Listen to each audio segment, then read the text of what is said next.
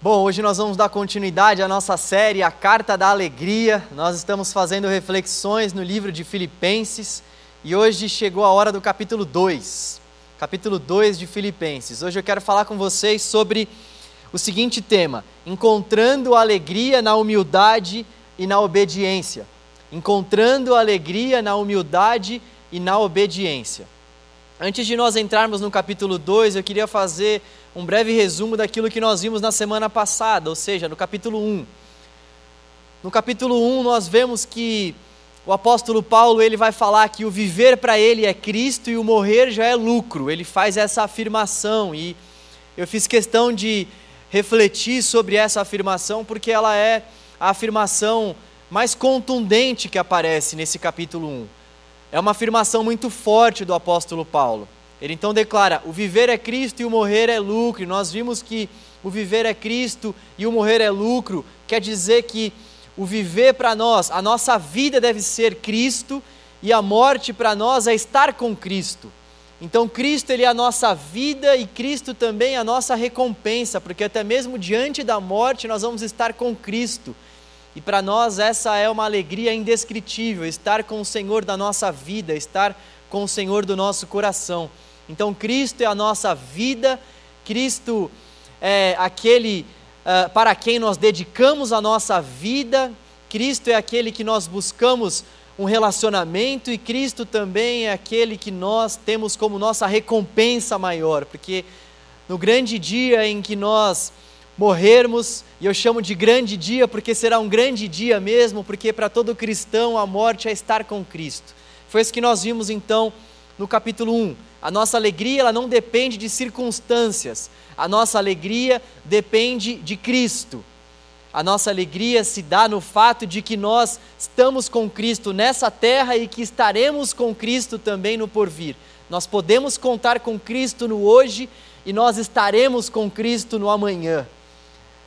E hoje eu queria te convidar então para que nós meditássemos juntos no capítulo 2 no capítulo 2, a carta que Paulo escreveu aos Filipenses, capítulo 2 de Filipenses. Se lembre que Paulo escreveu essa carta enquanto ele estava morto. Então, é bem importante a gente entender todos esses relatos aqui que Paulo está escrevendo diante dessa perspectiva. Ele está morto. Morto não, gente. Ele está preso. Ele está preso. É importante que a gente entenda isso dessa perspectiva. Paulo está preso. Vamos lá então, capítulo 2. A partir do versículo 1. Eu vou ler na NVT, nova versão transformadora. Alguma motivação por estar em Cristo? Alguma consolação que vem do amor? Alguma comunhão no Espírito? Alguma compaixão e afeição? Então, completem minha alegria, concordando sinceramente uns com os outros amando-se mutuamente e trabalhando juntos com a mesma forma de pensar e um só propósito. Não sejam egoístas, nem tentem impressionar ninguém. Sejam humildes e considerem os outros mais importantes que vocês. Não procurem apenas os próprios interesses, mas preocupem-se também com os interesses alheios. Versículo 5. Tenham a mesma atitude demonstrada por Cristo Jesus. Embora sendo Deus, não considerou que ser igual a Deus fosse algo a que devesse se apegar. Em vez disso, esvaziou a si mesmo, assumiu a posição de escravo e nasceu como ser humano. Quando veio em forma humana, humilhou-se e foi obediente até a morte e morte de cruz. Por isso, Deus o elevou ao lugar de mais alta honra e lhe deu o nome que está acima de todos os nomes, para que, ao nome de Jesus, todo joelho se dobre, nos céus, na terra e debaixo da terra, e toda a língua declare que Jesus Cristo é o Senhor, para a glória de Deus Pai. Até aqui por enquanto. Bom, o que fica claro para nós nesses primeiros versículos, sobretudo do versículo 1 até o versículo 4, é que a igreja de Filipe estava passando por um probleminha de unidade.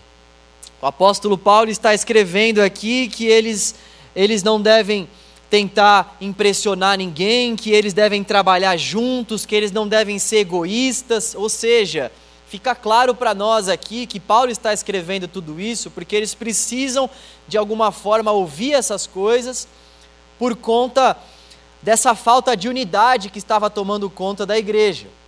Então Paulo ele vai reforçar princípios e valores que devem nortear qualquer vida comunitária que devem nortear a igreja do Senhor Jesus nessa terra. E depois, a partir do versículo 5, Paulo vai falar algo que é impressionante para nós. Paulo vai fazer umas, uma das afirmações mais contundentes de toda a palavra de Deus, uma das afirmações cristológicas mais contundentes de todo o relato da palavra de Deus. Ele então no versículo 5 vai falar que a gente tem que ter a mesma atitude demonstrada por Cristo Jesus, e a partir do versículo 6 até o versículo 11, nós temos aqui o que grande parte dos teólogos vai afirmar que é um hino, que é um cântico da igreja primitiva. A igreja primitiva cantava isso daqui que está nos versículos 6 a 11. Eles tinham essas afirmações do apóstolo Paulo como realmente uma canção, eles cantavam isso que nós vemos aqui dos versículos 6 a 11. Eles cantavam esse hino que declara a grandeza de Cristo, esse hino que declara de fato aquilo que Cristo fez por nós na cruz. E por que isso é extremamente importante? Porque a nossa fé, ela está baseada justamente em quem Jesus é e naquilo que Jesus fez por nós. Por isso que essa é uma das afirmações mais contundentes e mais importantes para nós cristãos. E o que fica para nós aqui, logo nesse primeiro momento, o que deve ficar muito claro para nós aqui é, é o seguinte. Uh, vamos lá. E o que fica aqui muito, muito latente para nós, a pergunta que fica para nós diante desse hino que começa então a partir do versículo 6 é do que Jesus se esvaziou. Esse hino, em dado momento, vai falar que ele esvaziou a si mesmo. Do que ele se esvaziou? Do que Cristo abriu mão? Grande parte dos teólogos vai concordar que Jesus ele se esvaziou, ele abriu mão da sua glória.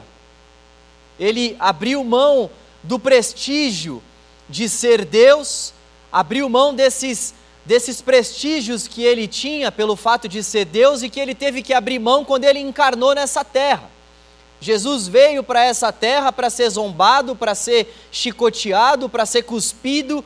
Então ele abre mão dessa glória que ele sempre teve, ele abre mão no dado momento da sua encarnação, se esvazia dessa glória, assume o formato humano.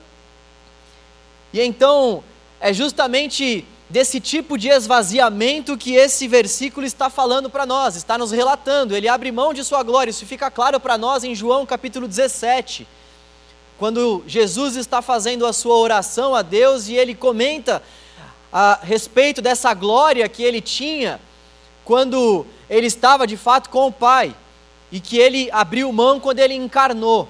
Então, Primeira coisa que deve ficar muito claro para nós: Jesus, ele, quando encarnou, abriu mão dessa glória, abriu mão desses prestígios que ele tinha na eternidade pelo fato de ser Deus. Prestígios esses que fizeram com que ele tivesse que encarnar, com que ele tivesse que servir a humanidade e morrer numa cruz. Ele abre mão dessa glória, ele abre mão desses prestígios para morrer por mim e por você.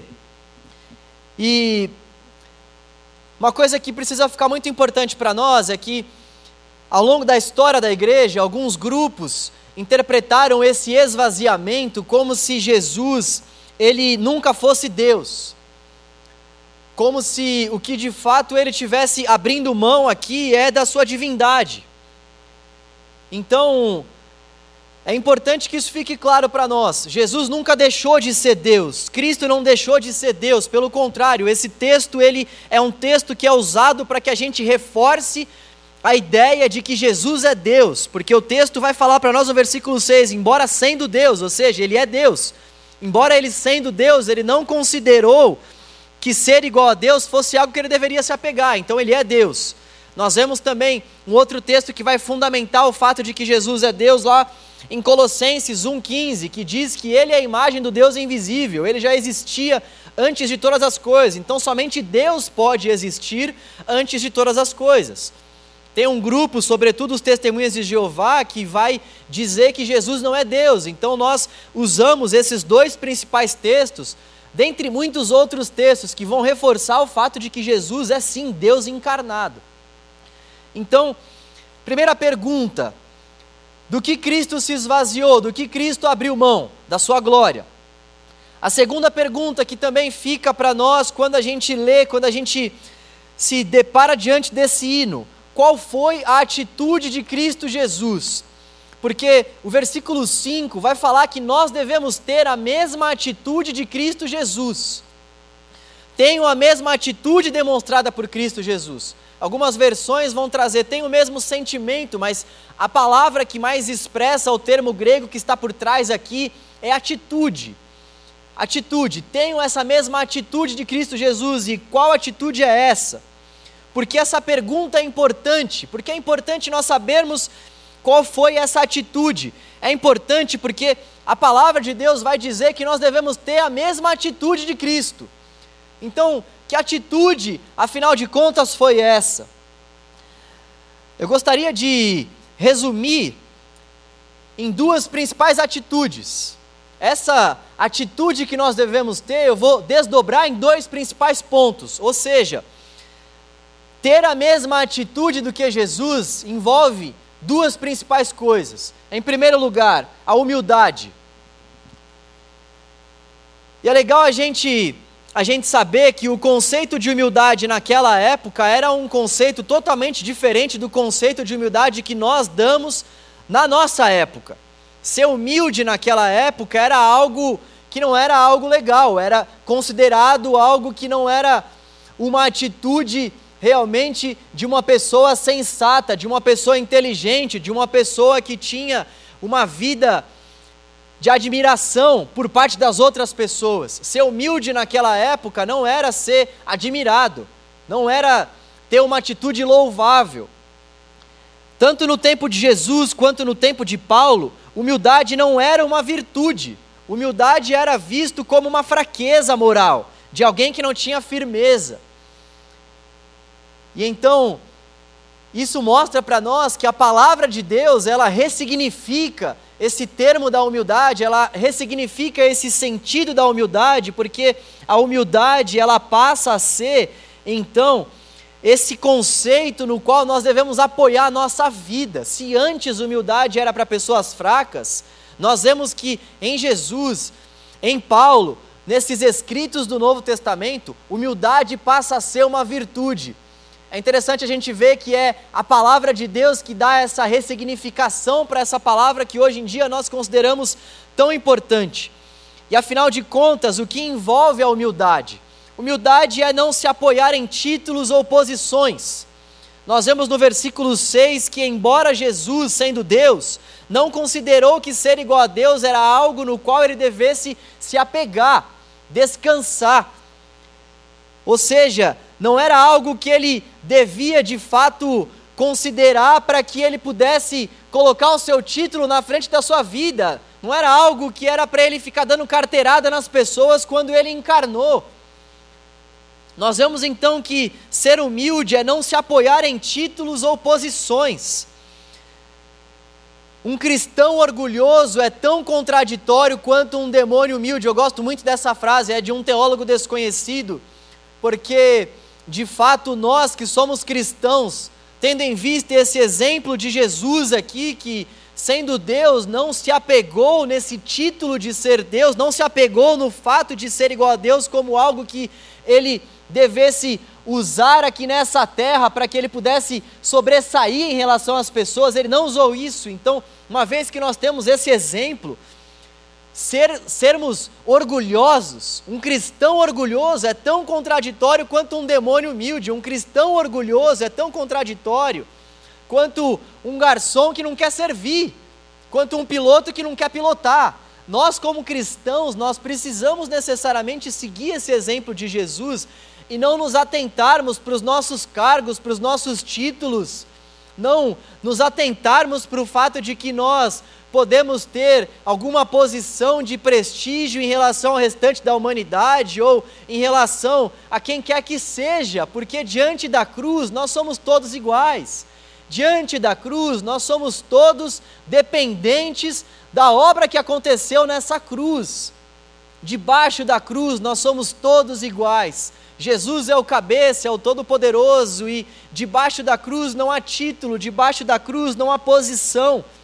Então, ser humilde é não se apoiar em títulos, não se apoiar na segurança que esses títulos nos trazem, não se apoiar nas nossas posições, não se apoiar nos nossos cargos, não se apoiar no nosso nível intelectual, não se apoiar nos nossos privilégios em detrimento das pessoas. Ser humilde é também ter um coração disposto para servir. Nós vemos no versículo 7 que Jesus esvaziou a si mesmo e assumiu a posição de escravo e nasceu como ser humano. Nós vemos que o Filho de Deus, ele decidiu vir ao nosso encontro, ele decidiu vir a esse mundo para se tornar escravo, para servir a humanidade. Jesus veio não para ser servido, mas para servir e dar a vida dele em resgate de muitos. Então, ser humilde é ter disposição para servir. Ser humilde é ter disposição para servir, e isso nos nossos dias cabe tão bem. Isso cabe tão bem a nós, quando nós olhamos para esse exemplo de Jesus e vemos que ser humilde é ter disposição para servir. Uma das perguntas que fica para nós também é: será que nós temos sido humildes a ponto de servirmos as pessoas que estão à nossa volta? Será que num tempo como esse, que as pessoas estão precisando tanto ser servidas, ser assistidas, ser acompanhadas, será que nós estamos de fato sendo humildes a ponto de servirmos as pessoas? Lembre-se que o apóstolo Paulo vai dizer que nós devemos ter essa mesma atitude demonstrada por Cristo Jesus, ou seja, essa atitude de servirmos as pessoas, essa atitude de irmos ao encontro das pessoas e identificarmos em quais pontos da vida dessa pessoa que nós estamos diante, nós podemos ajudar, nós podemos servir, nós podemos contribuir. Nós temos que ter essa mesma atitude de Cristo Jesus, que foi humilde, que serviu, que se importou com as pessoas, e não simplesmente ficarmos no nosso próprio mundo, não simplesmente ficarmos focados nos nossos, nos nossos próprios desejos, nas nossas próprias realizações, mas nos preocuparmos com uma vida de serviço, nos preocuparmos em ter uma vida de serviço às pessoas que estão à nossa volta. A humildade, ela busca o interesse do outro. Essa é uma outra característica da humildade. Quem é humilde busca os interesses do outro. Quem é humilde considera o outro mais importante do que a sua própria vida. As pessoas que realmente são humildes, elas reconhecem que não são nada diante da grandeza de Deus, e por isso que elas tratam as pessoas como sendo superiores a elas próprias, porque elas reconhecem que diante de Deus, todos nós somos iguais e diante de Deus, nós realmente precisamos buscar essa vida de serviço uns para com os outros. Essa é uma virtude maravilhosa da humildade relatada na palavra de Deus. Nós precisamos ser humildes porque nós somos iguais diante do nosso Deus.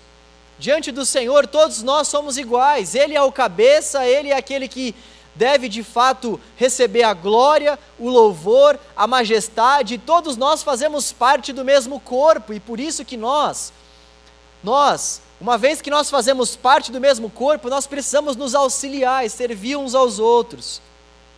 E talvez você possa dizer, mas João, isso é tão difícil, ainda mais nos nossos dias.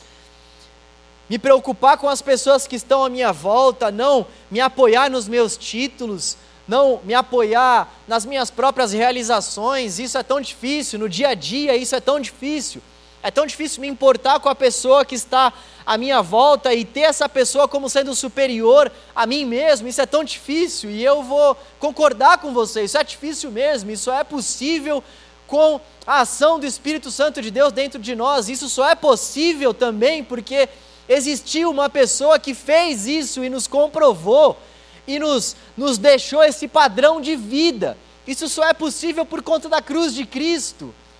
Então, se talvez você pense que isso não seja possível, se talvez você pense que isso não seja algo que nós devemos fazer de fato, nós precisamos olhar para a cruz.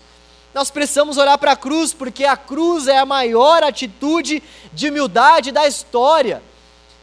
Se eu e você, se nós de fato queremos seguir a Jesus e não queremos ser pessoas humildes, nós temos que olhar para a cruz, porque a cruz é a maior, é a maior atitude, a maior demonstração de humildade da história. Então não existe um cristão que diga que não queira ser humilde, não existe um cristão que não deseje ser humilde, porque o nosso Deus foi e é humilde, o nosso Deus demonstrou, ele teve a maior atitude de demonstração de humildade da história. Então, quem somos nós para diante de uma atitude dessa de Jesus na cruz do Calvário se esvaziando? Quem somos nós para dizer que nós não vamos levar em consideração que as pessoas à nossa volta são superiores a nós mesmas? Quem somos nós para não servirmos as pessoas que estão à nossa volta e não nos esforçarmos?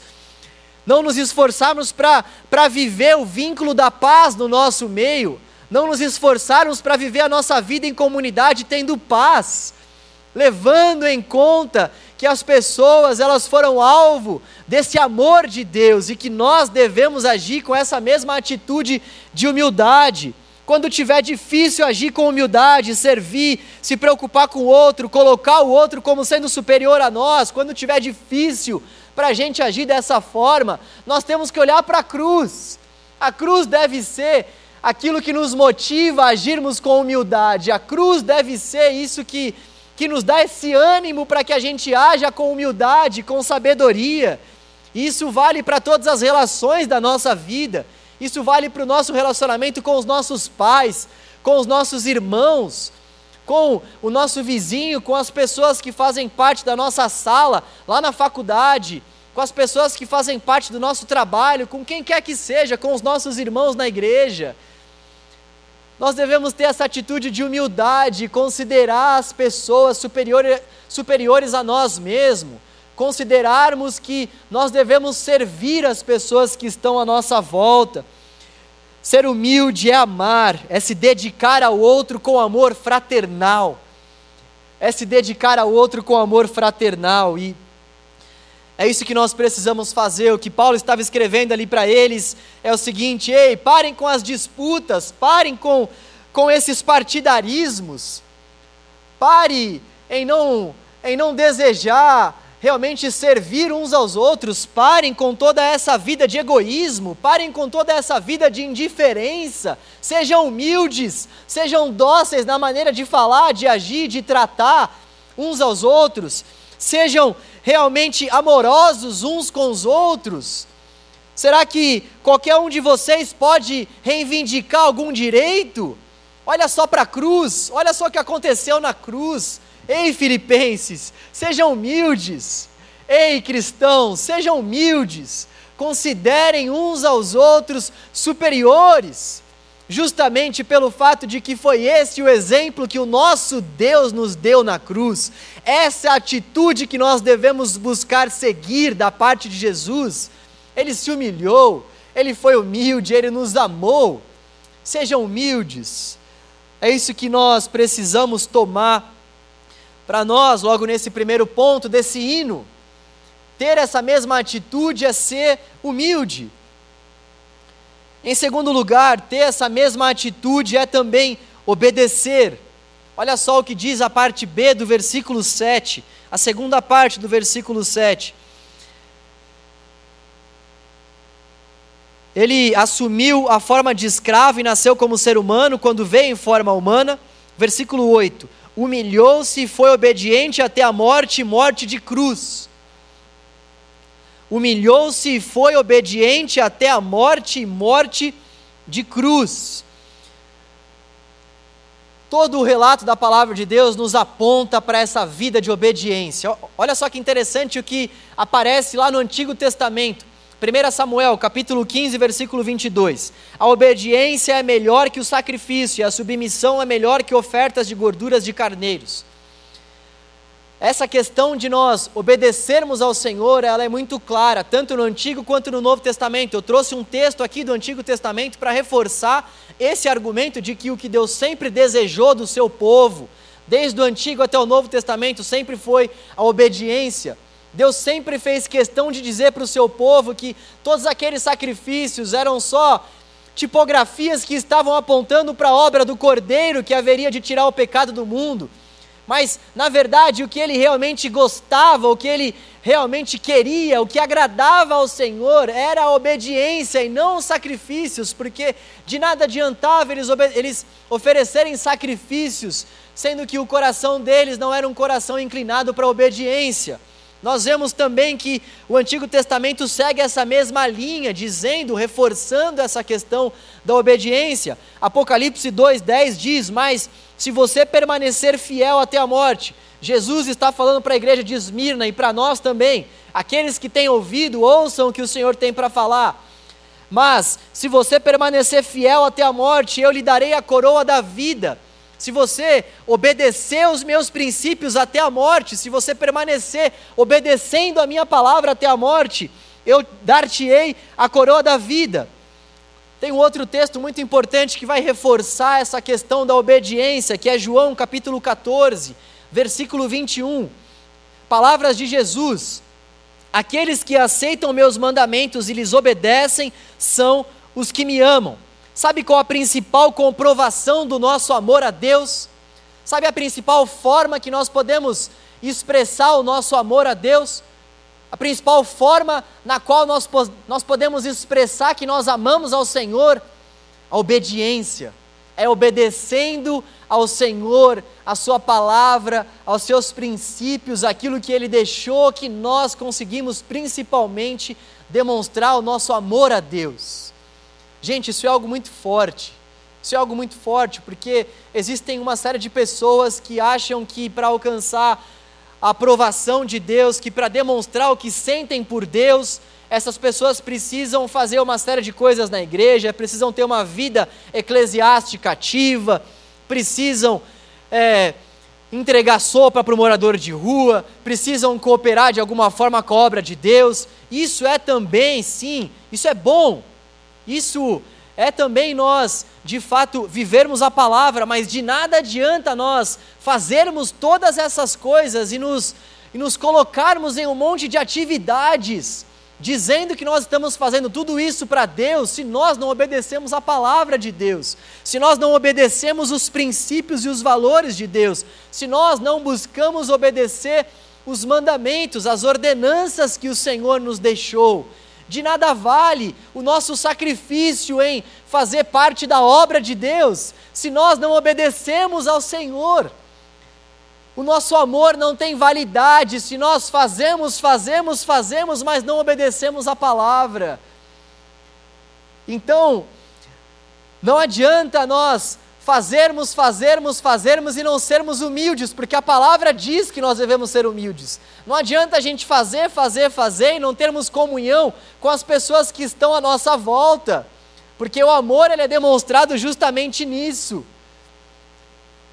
Por isso que isso é muito forte e profundo, porque isso para nós é uma verdade reveladora. Tem muitos de nós que estão vivendo as suas vidas aqui na igreja, que estão achando que estão por cima da carne seca, como diria minha mãe.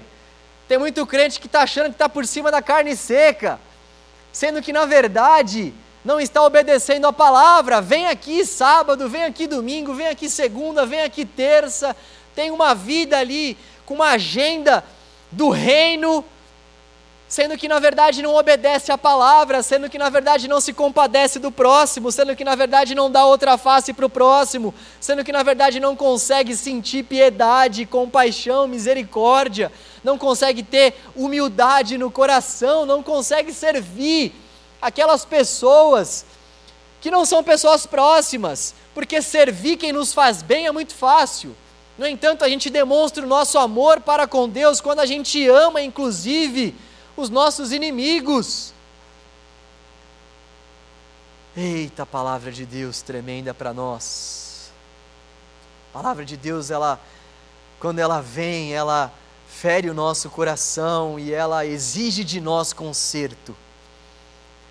Quando a palavra de Deus, como um texto como esse, vem e fala para nós que termos a mesma atitude demonstrada por Cristo Jesus é sermos humildes e obedientes, isso deve ferir o nosso coração e fazer com que a gente olhe para a nossa vida, investigue o nosso coração, a nossa forma de viver a nossa vida, e com que a gente se volte para Deus desesperadamente e peça para Ele ajuda, porque sem Ele nós não podemos fazer nada e Ele é o maior interessado em nos ajudar a termos uma vida de humildade e obediência. Por isso, quando a gente ouve esse texto, quando a gente ouve a palavra de Deus, não vamos endurecer o nosso coração, se há algum ponto dentro dos nossos corações que nós precisamos rever em relação à humildade, obediência, amor, serviço, vamos fazer isso para a glória do nosso Deus. Vamos aproveitar esse momento que nós estamos vivendo, sobretudo, para que a gente demonstre a nossa humildade, para que a gente demonstre que a gente ama a Deus, obedecendo a palavra dEle, portanto, acolhendo as pessoas nos colocando como inferiores uns aos outros, ou seja, eu sou inferior a você. Eu vou me colocar como sendo inferior a você. Por quê? Porque você é superior a mim, aos olhos da Escritura Sagrada. Sabe, isso deve fazer com que a gente se importe muito mais uns com os outros. Isso deve fazer com que a aflição da pessoa que está sofrendo à minha volta seja a minha aflição também. Não dá para eu ser indiferente, não dá para eu tratar com indiferença as pessoas que estão postando, que estão pedindo, que estão pedindo ajuda, que estão pedindo oração, que estão pedindo socorro, que estão essas pessoas que estão padecendo, essas pessoas que estão extremamente entristecidas por conta de familiares que estão adoecendo, essas pessoas que estão tristes porque estão com dificuldade financeira, essas pessoas que estão sofrendo por dificuldades, sejam lá elas as mais variadas que forem, essas pessoas que estão com depressão, essas pessoas que estão passando por tristezas na alma, como eu posso olhar para tudo isso e ser indiferente? Como, como eu posso olhar para o mundo e ver que as pessoas estão sofrendo, ver que as pessoas estão enlutadas e ser indiferente em relação a isso? Essa não é ter a atitude de Cristo Jesus. Essa não é ter a atitude de Cristo Jesus. Se você ainda diante dessa pandemia não percebeu que esse é um momento para que a igreja se levante, para que a igreja sirva, para que a igreja possa de fato exalar o bom perfume de Cristo. São nesses momentos de tristeza, são nesses momentos de amargura que se faz ainda mais visível, que se faz ainda mais notória a manifestação da grandeza de Deus por meio dos filhos de Deus. São nesses momentos de aflição que se faz muito mais presente, que se faz muito mais acolhedora a mensagem da esperança do Evangelho, a mensagem da esperança de Cristo Jesus, que veio a esse mundo para nos resgatar, para nos salvar, para nos livrar do poder dessas doenças, para nos livrar do poder da morte. Então nós precisamos enxergar tudo isso que está acontecendo com humildade, tendo esse desejo de servirmos uns aos outros. Nós precisamos obedecer ao nosso Senhor, porque quem obedece, ama. Quem ama, obedece. Então, esse é o tempo, hoje, agora. Esse é o tempo de nós demonstrarmos humildade, de nós demonstrarmos que a nossa obediência revela o nosso amor e de que o nosso amor se materializa com ações. Amar é agir, agir em favor do outro para a glória de Deus. Então, com que nesse tempo nós venhamos discernir isso, essas portas abertas, para que a mensagem da reconciliação entre em corações, para que a mensagem confortadora do Evangelho possa de fato tomar conta de muitos corações. E para finalizar, para concluir, eu gostaria de te convidar para ler agora a segunda parte, dos versículos 12 ao 18. Olha só, versículos 12 ao 18. Quando eu estava aí, meus amados, Paulo está se referindo a quando ele fez a visita à igreja de Filipos. Quando eu estava aí, meus amados, vocês sempre, me, vocês sempre seguiam minhas instruções. Agora que estou longe, é ainda mais importante que o façam. Trabalhem com afinco a sua salvação, obedecendo a Deus com reverência e temor, pois Deus está agindo em vocês, dando-lhes o desejo e o poder de realizarem aquilo que é do agrado dele. É Deus quem faz isso, é Deus quem age por meio de vocês. Façam tudo sem queixas, nem discussões, de modo que ninguém possa acusá-los. Levem uma vida pura, inculpável como filhos de Deus, brilhando como luzes resplandecentes no mundo cheio de gente corrompida e perversa. Apeguem-se firmemente à mensagem da vida. Então, no dia em que Cristo voltar, me orgulharei de saber que não participei da corrida em vão e que não trabalhei inutilmente. Contudo, me alegrarei, mesmo se perder a vida. Olha só, versículo 17. O cara está preso, gente. Contudo, me alegrarei, mesmo se perder a vida. Olha só o que ele está escrevendo no cárcere, entregando a Deus como oferta derramada, da mesma forma que o serviço fiel de vocês é uma oferta a Deus. E quero que todos vocês participem dessa alegria. Sim, alegrem-se e eu me alegrarei com vocês. Que alegria é essa que o apóstolo Paulo quer que esses ouvintes e certamente que eu e você participemos? A alegria de ofertar a vida a Deus. E como eu sei que estou ofertando a minha vida a Deus? Tendo a mesma atitude que Cristo Jesus, sendo humilde e sendo obediente. Olha só que link maravilhoso que nós podemos fazer aqui.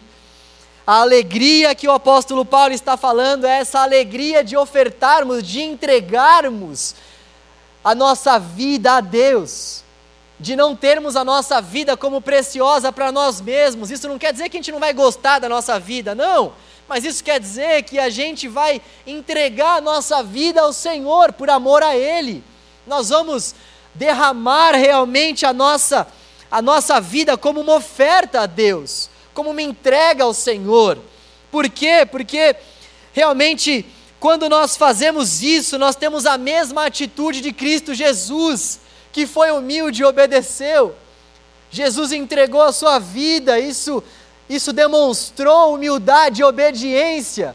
E nós precisamos também entregar a nossa vida a Deus, sendo humildes e sendo obedientes, mas não entregar no sentido salvífico que teve a morte de Cristo, mas entregar para que de fato a nossa vida venha encontrar propósito de existência, entregar para que nós venhamos encontrar alegria, alegria nessa entrega, alegria nesse derramamento da vida como uma oferta a Deus alegria. E por que alegria? Porque a nossa vida está sendo derramada como uma oferta. E como a gente sabe que isso está acontecendo? Quando nós temos a mesma atitude de Cristo Jesus.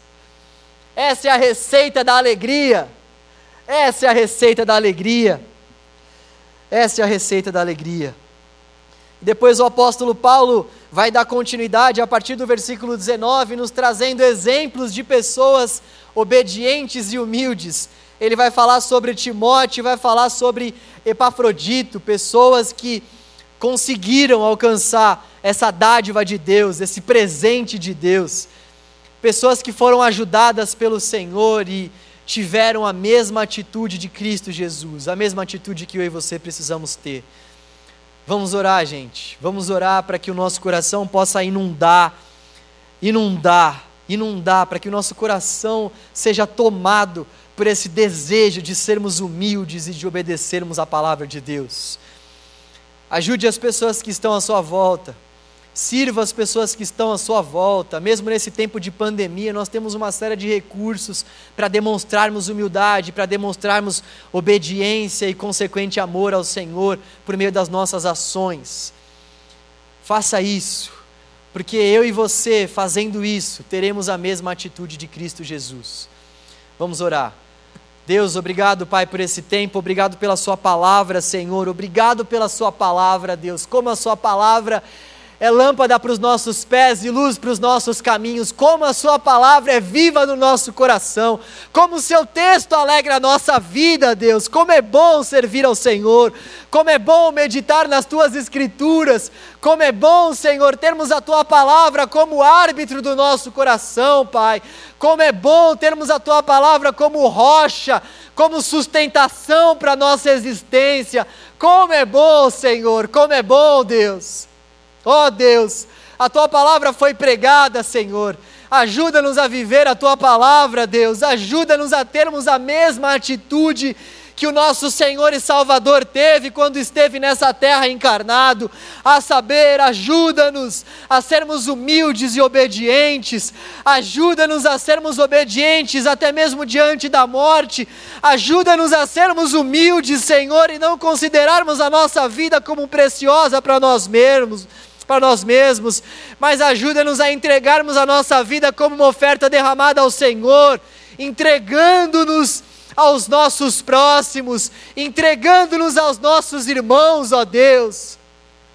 Ó Senhor, com que a gente venha ter essa vida, Senhor, de derramamento, para que então nós possamos encontrar alegria em meio à humildade e à obediência a Deus. Nós queremos sim ser pessoas alegres, mas a tua palavra nos diz, Pai, que se nós quisermos essa alegria, Senhor, nós precisamos ter a mesma atitude de Cristo Jesus e sermos humildes e sermos obedientes ao Senhor. Ajuda-nos, Deus, nós precisamos da tua ajuda. Desperte o teu povo, Deus, para esse tempo de humildade, de obediência, Senhor. Desperte, Senhor, a tua igreja, Deus, para que nós possamos, nesse tempo de pandemia que temos vivido, Senhor, sermos de fato a extensão do teu abraço, a extensão do teu amor, a extensão do teu aconchego para essas pessoas que tanto têm precisado, Senhor. Ó oh Deus, ajuda-nos, Pai, com que se ergam os filhos do Senhor, Pai, e manifestem a bondade, a misericórdia, o amor e a compaixão do Senhor para essa humanidade, Deus, que tanto precisa, Senhor, dessa sinalização clara do teu amor, da tua obra e da tua vida, Senhor. Usa-nos para isso, Pai. Use a tua igreja para isso. Nós sabemos que essa é uma obra exclusiva da tua igreja, Senhor. Somente a sua igreja pode expressar, Pai, o caráter, Senhor, de Jesus. Use a tua igreja para isso, Senhor. Em nome do teu filho nós te pedimos, Pai, e oramos, certos de que estamos pedindo algo para a tua glória, Senhor. Algo para que a tua obra se estenda, Deus, algo para que vidas sejam encontradas pelo Senhor, Pai. Em nome de Jesus, usa-nos para isso, Pai. Amém. E amém. Que Deus te abençoe.